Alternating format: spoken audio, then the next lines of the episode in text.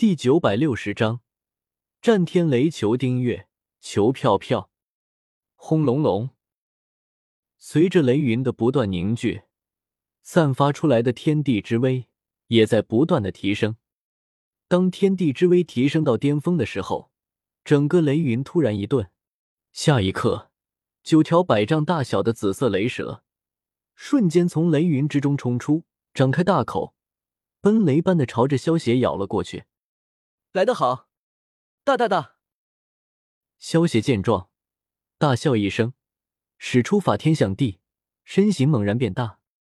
眨眼之间，萧邪便已经变成了一个身高千米的巨人，手持山峰一般的如意金箍棒，朝着九条雷蛇砸了过去。轰！面对身高千米的萧邪，那九条百丈大小的雷蛇就好像泥鳅一般。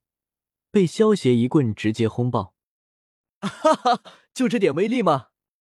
都不够老子热身啊！萧邪一棍抽爆九条雷蛇，指着天空中的雷云，仰天大笑道：“轰轰轰轰！”天空中的雷云就好像被激怒了一般，雷声大作，雷云不住的翻滚。一只千丈大小的黑色雷龙。带着毁天灭地的气息，从雷云之中缓缓探出了巨大的龙首。啊！伴随着一阵高亢的龙吟，如同黑色大山一般的雷龙，朝着萧邪扑杀了过来。来得好，臭泥鳅，吃你爷爷一棒！萧邪感受到雷龙身上散发出来堪比下位神巅峰的气息。眼中爆发出一股强烈的战意，大喝一声，手持金箍棒，化作一道流光迎了上去。这个小家伙到底干了什么天怒人怨的事情，要被雷劈啊？距离萧邪千里之外，雷云的范围之外，一个身穿黑色毛皮大衣、长着一个黑色独角的大汉，看着萧邪与雷龙战斗的场面，忍不住戏谑道。原来是这个小家伙，不过没想到这才多久不见，这个小家伙就能够闹出这么大的动静了。安吉感受着那条雷龙身上散发出来的气息，美眸之中闪过一丝凝重。安吉能够感受到，那条雷龙身上的气息已经不弱于自己了。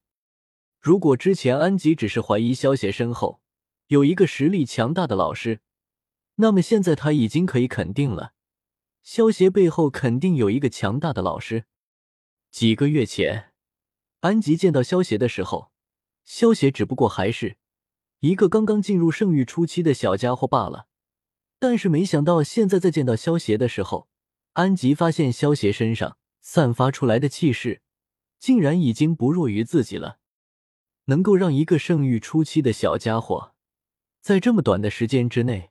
突破到下位神巅峰的级别，背后绝对有一个强大的师傅，或者强大的势力才有可能做到。安吉妹子，你认识那个小家伙吗？一名身穿红色长袍、头发上燃烧着火焰、长相有些妖异的男人出声问道：“原来是赤炎大哥啊！小妹在不久前与这个小家伙倒是有过一面之缘。”安吉转头看向赤炎，轻笑着回道：“除了安吉他们几个，在雷云范围之外的地方，还有着十多个气息不弱于安吉他们，甚至还要超过他们的人，都在看着萧邪与雷龙大战。这些人的身上或多或少都会带着一些魔兽的特征，并不是他们不能完全化为人形，而是他们刻意保留了。”自己觉得好看的特征，不用多说，这些能够化作人形的魔兽们都是神级魔兽，全都是因为被雷劫的气息惊动，这才赶过来的。至于那些圣域级别的魔兽，原本是以为有什么天才地宝出世，这才赶过来的。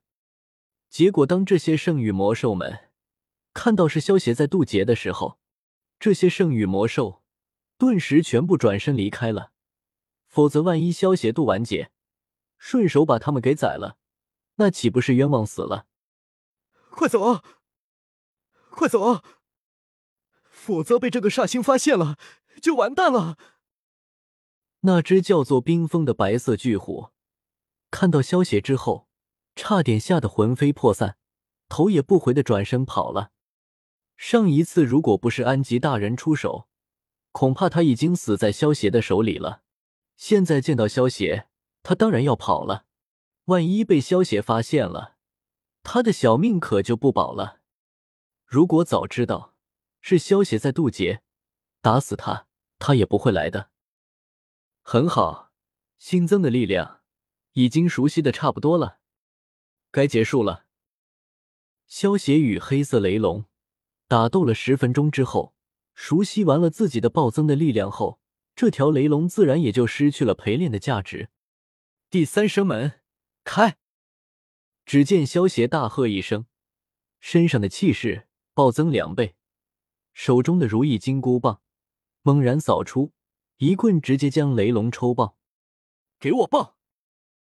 萧邪一棍抽爆雷龙之后，手持金箍棒化作一道绿光，猛然冲向天空中的雷云，一棍轰出。轰！一股惊天的战意。从金箍棒之中爆发出来，将方圆千里的雷云瞬间轰爆。嗖！萧邪双眼猛然一睁，变成了轮回眼，使出轮回眼的能力，将被雷云溃散出去的雷电能量尽数吸收炼化，化作一股股精纯的仙力，融入身体之中。萧邪弟弟，恭喜你实力大进啊！安吉见到萧邪渡劫完毕，轻笑着飞到了萧邪的面前，恭喜道：“萧邪看到安吉，还有那些其他的神级魔兽，微微一愣，随即笑道：‘原来是安吉姐姐，不知这几位是？’安吉闻言，连忙笑着将这些神级魔兽一一给萧邪介绍了一遍。对于这些神级魔兽来说，也只有神级强者。”才会被他们放在眼中，再加上躲在暗处的冥神虎视眈眈，现在出现萧邪这样的神级强者，算是一件好事。如今兽人大陆之上能够多出一个神级强者，对于他们来说，也就相当于多了一个帮手。所以这些神级魔兽对于萧邪的态度还是非常友善的。时光飞逝，转眼间。又是两个多月的时间，匆匆而过。薇薇安和薇薇亚两姐妹也成功凝聚出了死亡神格和生命神格，从七级魔法师一跃成为了下位神。萧协在这段时间之中也了解了一下关于冥神的事情，再加上冥神这段时间一直都没有露过面，也就不难猜测，明神肯定是在准备一个大的阴谋。知道明神有阴谋之后，萧协准备再好好提升一下自己的实力，以防万一。